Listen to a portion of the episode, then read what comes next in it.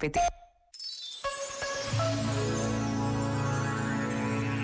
O exercício da justiça pede verdade, clemência pelos mais fracos, coragem perante os poderosos.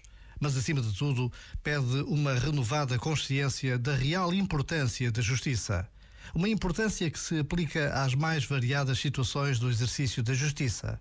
Estejamos a falar de acontecimentos internacionais ou de simples questões familiares.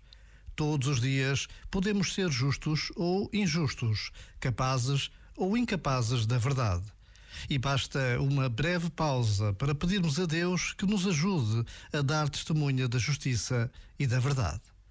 Já agora, vale a pena pensar nisto.